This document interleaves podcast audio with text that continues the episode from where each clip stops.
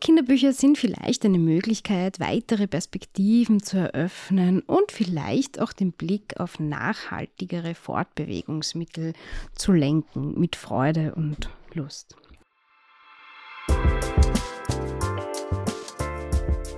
Diverse Kinderbücher, der Podcast.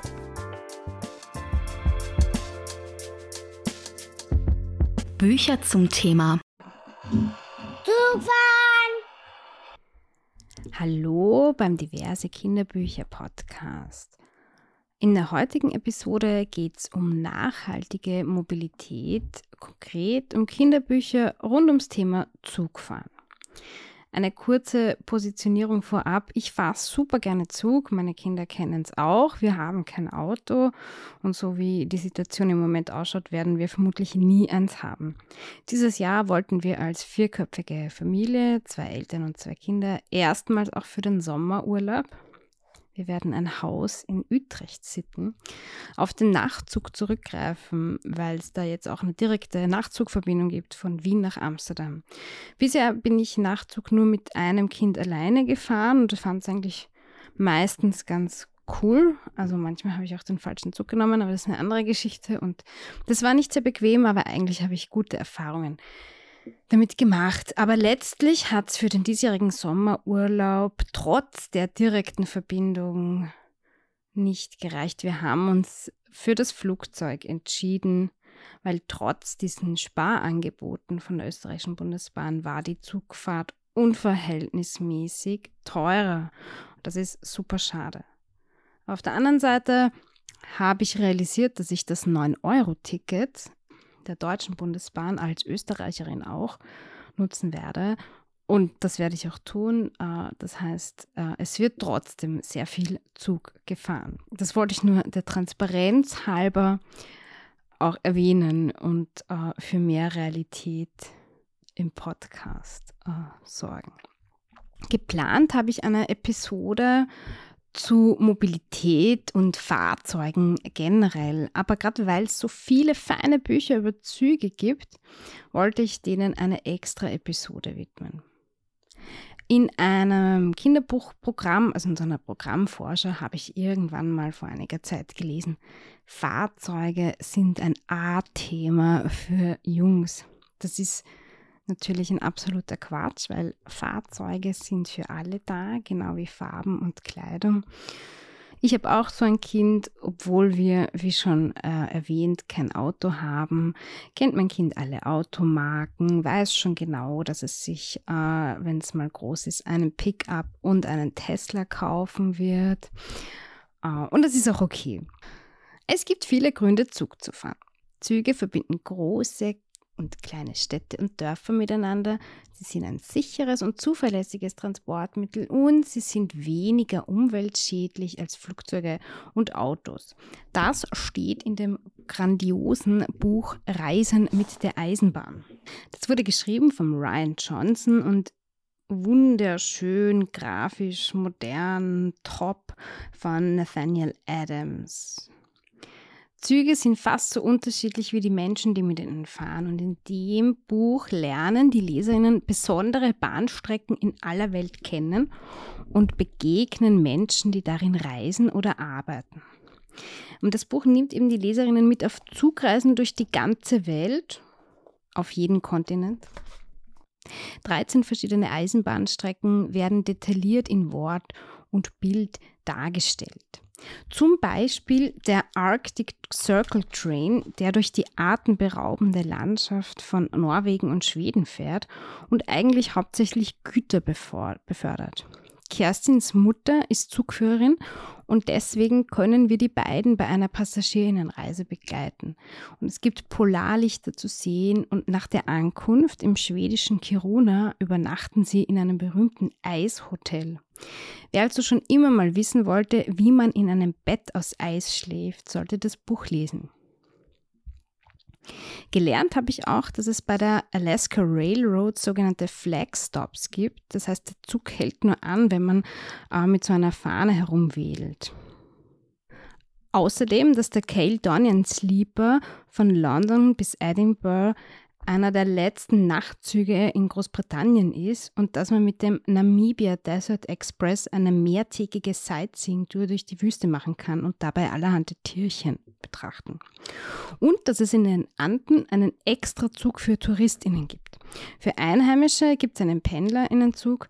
Das Mädchen, das wir im Buch begleiten, ist zum Glück Peruanerin und deswegen kriegen wir das authentische Experience, wie die da so durch die Anden herumkurven.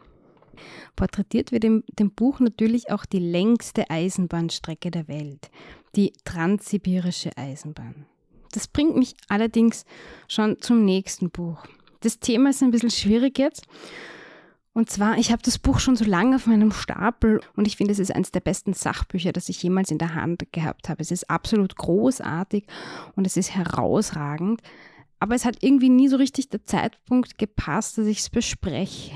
Und jetzt ist es soweit und der Zeitpunkt ist schlecht möglich. Das Buch heißt Von Moskau nach Vladivostok und stellt Russland natürlich irgendwie als Sehnsuchtsort vor. Und das könnte in Zeiten wie diesen nicht falscher sein. Und apropos Russland und Kinderbuch, zum Beginn des Angriffskriegs auf die Ukraine haben sich einige russische Kinderbuchautorinnen mit einem Brief öffentlich an den Präsidenten gewandt, in dem stand, Kinderliteratur spricht mit Kindern über die Zukunft, bereitet sie auf ein anständiges Erwachsenenleben vor. Wir können und wollen mit den Kindern nicht über das Leben sprechen, das sie ihnen nun bieten. Wenn sie Russland in diesen Krieg hineinziehen, rauben sie den Kindern die Zukunft ihres eigenen Landes. Wir fordern den sofortigen Abzug unserer Truppen aus dem Gebiet der Ukraine. Ich habe dann so ein bisschen recherchiert, ob die Autorin, die Alexandra Litwina, bei diesem vorliegenden offenen Brief äh, dabei war. Das war sie allerdings nicht, äh, das heißt ja noch nicht. Die Illustratorin des Buchs, Anna Desnitskaya, spricht sich auf jeden Fall auf Facebook sehr vehement und überraschend klar gegen den Krieg aus. Und um den Kreis zu schließen, der Mann, der den offenen Brief ins Deutsche übersetzt hat, ist der gleiche wie der, der von Moskau nach Vladivostok übersetzt hat, nämlich Thomas Weiler. Das ist übrigens nicht das erste Buch, das es von Alexandra Litwina und Anna Desnitskaya auf Deutsch gibt. Erschienen ist bereits in einem alten Haus in Moskau ein Streifzug durch 100 Jahre russische Geschichte, das ich nicht kenne, aber das schon sehr lange auf meiner Wunschliste steht. Aber jetzt wirklich zurück zur transsibirischen Eisenbahn, die so lang ist, dass die Strecke nicht mal auf die erste Doppelseite des Buchs passt, sondern gleich noch die nächste mit einnimmt. Für dieses mega umfangreiche und super informative Buch haben die MacherInnen mit 80 Kindern und Erwachsenen, die in Städten und Gemeinden entlang der transsibirischen Eisenbahn leben, gesprochen und die haben von ihrem Wohnort erzählt, was man so machen kann, wo es die schönste Aussicht gibt, welche Sehenswürdigkeiten es dort gibt, was sie gerne essen. Das Buch ist unterteilt in vier Abschnitte und zwar Europa und der Ural, Westsibirien, Ostsibirien und Fernost. Und vor jedem Abschnitt gibt es da mal so Einblicke in den Zug direkt hinein. Also man sieht, wie es in der transsibirischen Eisenbahn aussieht, welche unterschiedlichen Leute damit fahren und es gibt so konkrete Tipps für die Reise, also was man am besten mitnehmen soll oder zum Beispiel, dass es eine gute Idee bei der Schaffnerin Lotterielose kauft, weil dann macht man sich bei ihr beliebt und man wird ja noch viel Zeit mit ihr verbringen. Dann geht es weiter mit so ein bisschen äh, geografischen Facts zur Gegend und dann werden die unterschiedlichen Städte oder Haltestellen äh, der Eisenbahn dargestellt. Es beginnt in Moskau und es gibt in jeder bei jedem Bahnhof gibt es Leute, also Ansprechpersonen. In Moskau sind das die Autoren und die Illustratorin selber, die sagen dann was dazu. Dann gibt es äh, auf für jede Stadt bestimmte Vokabeln, die wichtig sind, eben Denkmäler, Sehenswürdigkeiten, Fun Facts, äh, spannende historische Exkurse. Äh, und auf jeder Seite, also bei jedem Bahnhof steht dann auch immer, wie viele Kilometer die, der Bahnhof entfernt ist von Moskau, wie die Zeitzone ist, wie lang man sich dort aufhält, also die Aufenthaltsdauer manchmal sind es fünf Minuten, manchmal sind es zwei Stunden. Ist super spannend, wie viele Menschen dort leben und die Temperatur. Also man erfährt einfach unglaublich viel über unglaublich viele verschiedene äh, Orte in über Sibirien nach Fernost. Und es ist wirklich so spannend und interessant, ein Buch, mit dem man sich stundenlang äh, beschäftigen kann und einfach Dinge erfährt, von denen man noch nie etwas gehört hat und auch quasi nicht mit Leuten in Kontakt kommt, aber von Leuten liest, äh, mit denen man sonst wahrscheinlich noch nie zu tun hatte. Zum Beispiel in Darasun mit der 14-jährigen Arina, deren Eltern beide Schaffner und Schaffnerin bei der Eisenbahn sind. Oder in Irkutsk, wo Maria Karpova 18 Jahre äh, berichtet. Sie studiert Klavier an der Musikhochschule des Moskauer Konservatoriums, aber verbringt die Ferien immer zu Hause in Irkutsk und erzählt äh, über ihre liebsten Aufenthaltsorte in der Stadt. In Ulan-Ude sind die Ansprechpersonen Anastasia Pavlova, sie ist 20 und studiert Ökologie und Umwelttechnik an der Boyatischen Staatlichen Universität.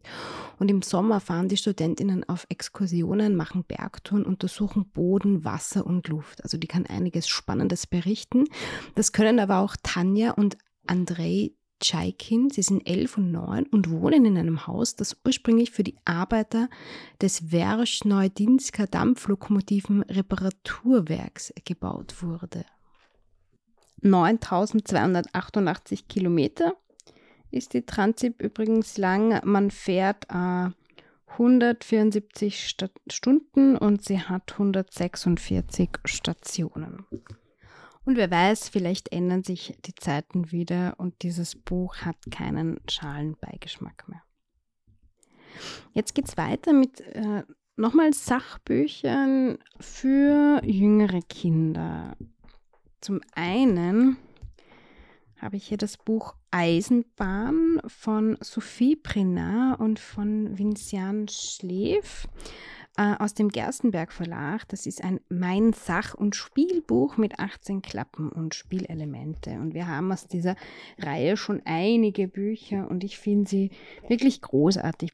Man muss sagen, diese äh, spannenden Spielelemente sind sehr filigran und die Bücher halten vielleicht nicht äh, ein ganzes Kinderleben durch, aber sie sind super schön und aufwendig gemacht da geht es eben um eine spannende Reise in die Welt der Eisenbahn. Man kann zum Beispiel in das Innere eines Lokführerstands hineinschauen. Man kann bei einem Bahnhof die Weichen stellen, eben tatsächlich, und lernt unterschiedliche Zugarten kennen, von Güterzug über Regionalzug und auch den Eurostar.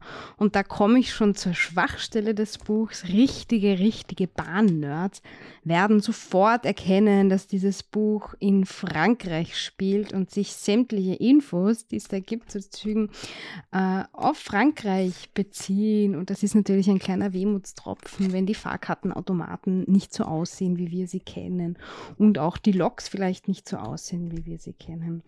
Spannend ist auch, so ein kleiner historischer Abriss, äh, wie Eisenbahnanlagen und Tunnel früher gebaut wurden. Das kann man so richtig gut, also kann man so eine Reise in die Vergangenheit machen. Und wenn man umblättert, sieht man, wie es jetzt ausschaut. Aber wie gesagt, ist in Frankreich passiert und ja, super divers ist das Buch auf jeden Fall illustriert. Man sieht viele unterschiedliche Menschen, wie auch bei uns an einem, in einem Bahnhof und im Zug.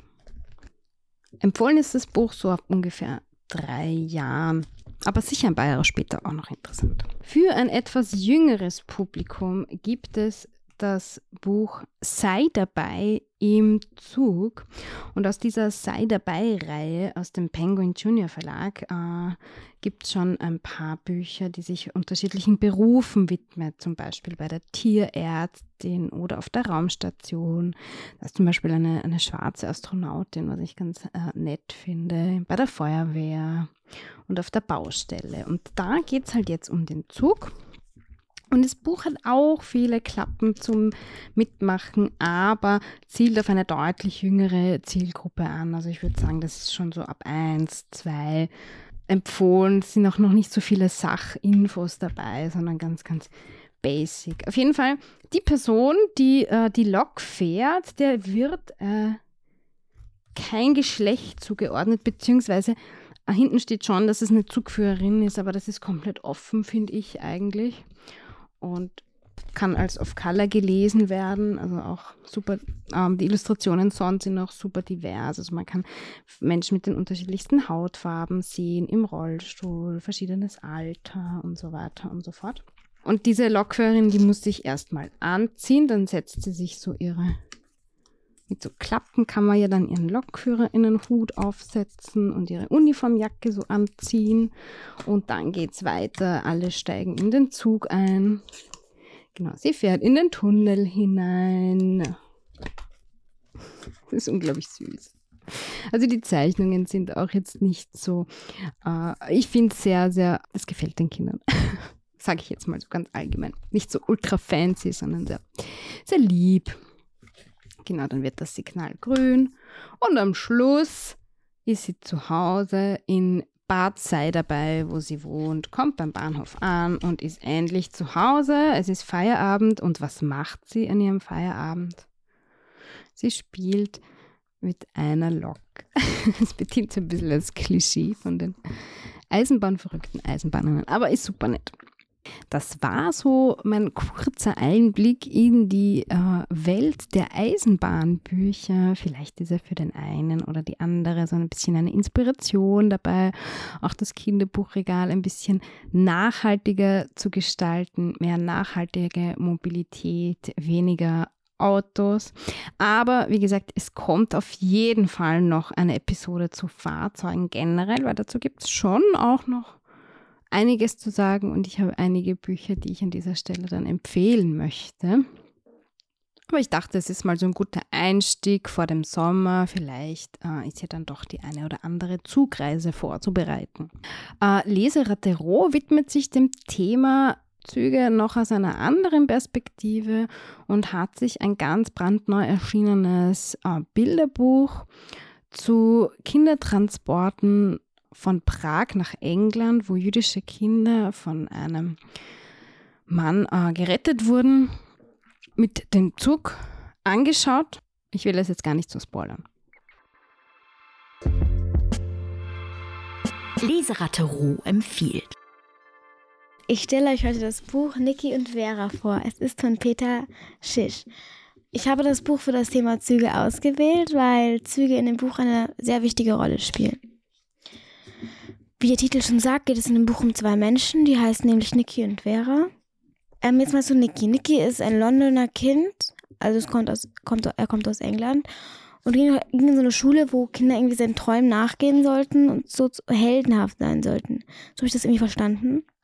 Also, als er älter war, wollte er einfach Skifahren gehen in Prag und dann hat er irgendwie gemerkt, dass es eine, dass in Prag irgendwie die Nazis sind und, und dann wollte er einfach Kinder retten und zwar mit verschiedenen Zügen. Er hat lange gebraucht, um das alles zu organisieren und so und sich alles zu überlegen. Aber ähm, 19, im Jahr 1938 ist es dann soweit gewesen und der erste Zug konnte losfahren mit vielen Kindern, mit, ja, mit, mit Kindern über die Grenze und dann konnten die nach England gebracht werden, dort, dass sie dort sicher waren. Das waren übrigens alles jüdische Kinder. Und die hat dann halt in Sicherheit gebracht. Es waren acht Züge, die er nach England bringen konnte insgesamt. Es wollte noch ein neunter losfahren, aber der wurde nicht mehr über die Grenze gelassen. In dem neunten Zug waren 260 Kinder drinnen. Und die sind halt alle gestorben, außer zwei. Zwei davon haben überlebt. Aber natürlich haben neun Züge auch überhaupt nicht gereicht für all die Kinder. Es hätten noch viel mehr Züge losfahren müssen. Aber naja, der neunte Zug konnte immerhin nicht. Jetzt zu Vera. Vera hat in einem Dorf gelebt und war eigentlich ein ganz normales Kind. Sie hatte, sie wurde Katzenkönigin genannt, weil sie hatte so viele Katzen und sie hat einfach zu ihr gehört. Doch ihre Eltern beschlossen dann, als die Nazis kamen, haben ihre Eltern beschlossen, dass sie sie zu Niki zu den Zügen schicken, so auf die, auf die Liste also geben. Und dann ist Vera mit dem Zug losgefahren. Wie ich schon vorgesagt habe, im neunten Zug, da waren übrigens auch Cousins und Cousine von Vera drinnen. Also die konnten dann auch nicht überleben. Ja, auf jeden Fall wäre, wurde Vera dann auch nach Großbritannien, Großbritannien geschickt. Was ich in dem Buch sehr, sehr besonders finde, ist, dass sein alles wirklich eine wahre Geschichte ist. Also es ist wirklich alles, alles ist echt passiert. Nikki ähm, wurde dann 1988 zu einer Fernsehshow eingeladen und hat dort darüber gesprochen, wie er Kinder gerettet hat. Eigentlich wollte er überhaupt gar nicht reden, aber seine Frau hat 1988 auch die Unterlagen gefunden und hat Niki dann gesagt so, du Niki, du musst es jetzt öffentlich machen. Mach das, okay? Und dann ist er halt zu dieser Fernsehsendung eingeladen worden. Und sie haben halt ganz normal darüber gesprochen, die Moderatorin so. Und du hast Kinder gerettet, stimmt's? Er wollte halt gar nicht darüber reden, aber. Und dann kam was ganz Unerwartetes. Und sie hat gesagt, die, Moder die, die Moderatorin der Fernsehshow hat dann gesagt zum Publikum, und ist hier jemand, der Niki das Leben verdankt? Und alle sind aufgestanden, weil die Fernsehshow hat alle eingeladen, die Niki gerettet hat, ähm, zu der, zum, als Publikum. Und das hat er, hat er halt nicht gewusst. Und er hat so vielen Menschen ein Leben verdankt. Jetzt zur Illustration. Ich finde sie sehr detailreich. Also wirklich, es wiederholt sich auch etwas. Und ich verstehe manche Sachen auch nicht ganz, aber das ist halt der Stil des Buches. Ich würde das Buch, ich habe es selber nicht ganz verstanden am Anfang. Deswegen würde ich es eher so ab 11 oder 12 empfehlen. Das war's mit einer hoffentlich äh, kurzwelligen Episode. Ihr könnt den Podcast gern weiterempfehlen oder ihn auf diversen Plattformen mit vielen, vielen Sternen bewerten und was man halt so macht. Infos zu den Büchern, die Shownotes gibt es wie immer auf buch slash podcast, also b-u-u-u.ch slash podcast. Bis zum nächsten Mal.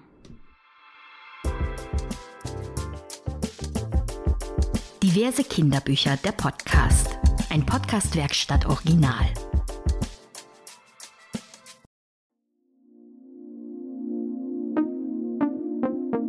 Podcast-Werkstatt.